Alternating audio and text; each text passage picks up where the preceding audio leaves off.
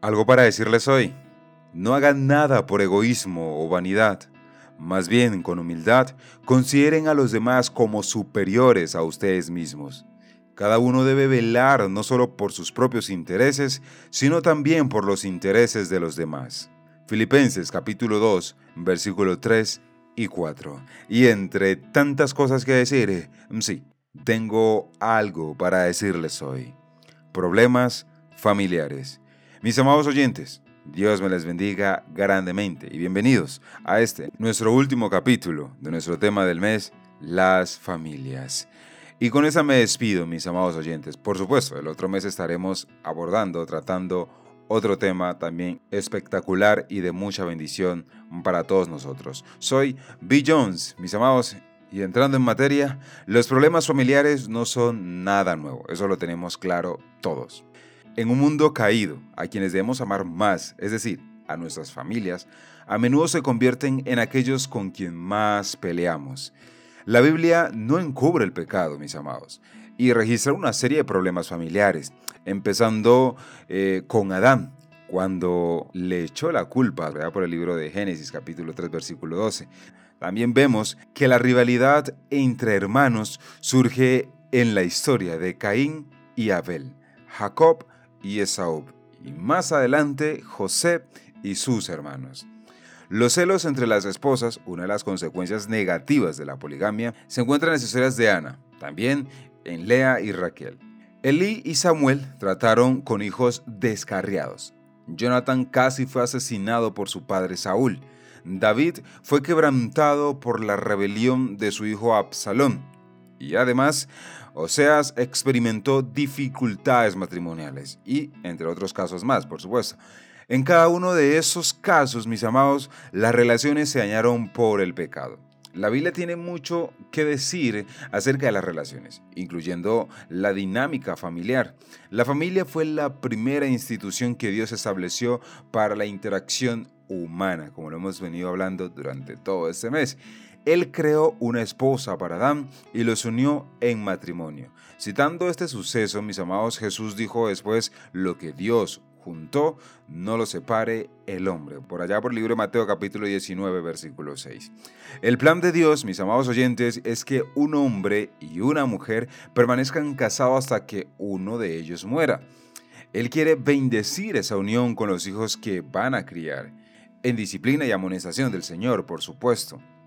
Muchos problemas familiares surgen cuando nos rebelamos contra el diseño de Dios. Por ejemplo, la poligamia, que es el hecho de que uno de los dos tenga más de una pareja al mismo tiempo, o más bien esté casado con más de una persona al mismo tiempo. El adulterio y el divorcio también son otra causante de ir en contra del diseño de Dios y que causan problemas porque se apartan, mis amados, del plan original de Dios. La Biblia, amados oyentes, da instrucciones claras acerca de cómo los miembros de la familia deben tratarse entre ellos. El plan de Dios es que los maridos amen a sus esposas de la misma manera que Cristo ama a su iglesia. Las esposas deben respetar a sus maridos y someterse a su liderazgo. Los hijos deben obedecer a sus padres.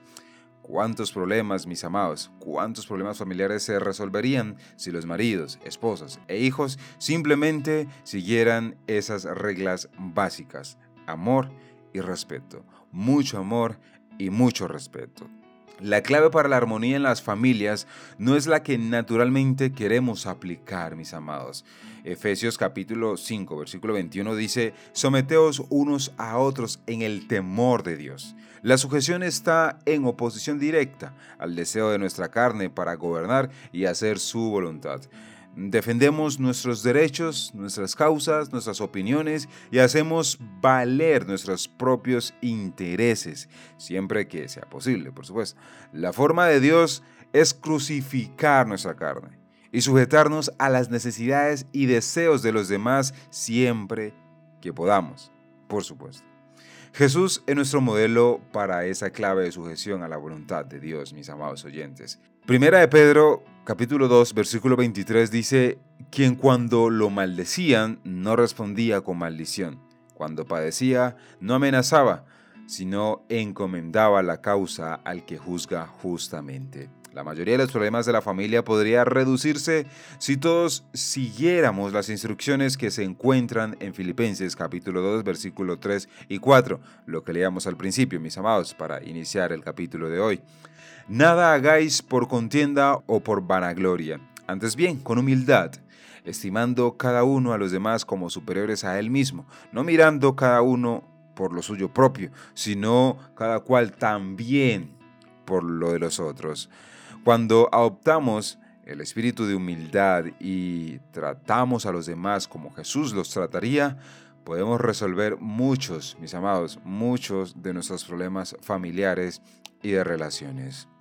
Amados oyentes, amor y respeto. Mucho amor y respeto. Y tratarnos con humildad, como Jesús trataría al otro. Por hoy concluimos aquí, mis amados oyentes. Como siempre es un gusto, es un honor, es una bendición para mí compartir y hacer esos audios para ustedes. Porque así como es bendición para ustedes, también lo es para mí. Aquí concluimos hoy nuestro tema del mes, nuestro mes, las familias. Continuaremos, mis amados, el próximo mes con un nuevo y espectacular tema que será de mucha bendición para todos nosotros.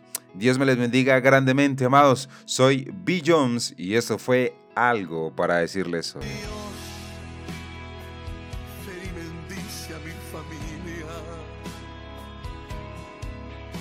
Oh Dios, te lo pido, escucha este clamor.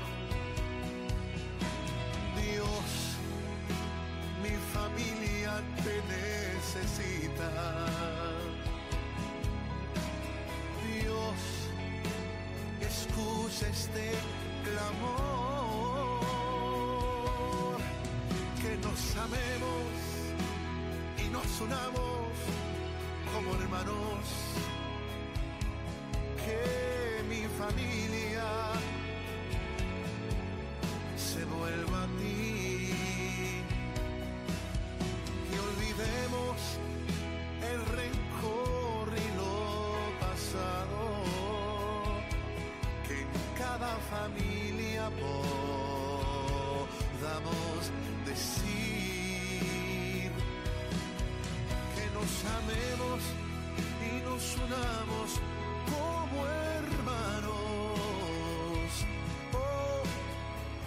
familia, Dios,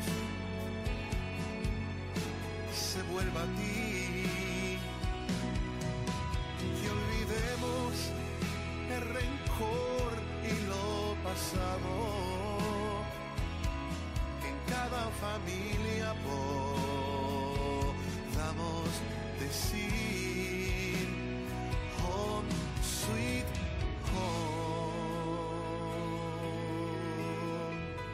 Dios bendiga a todas las familias del mundo.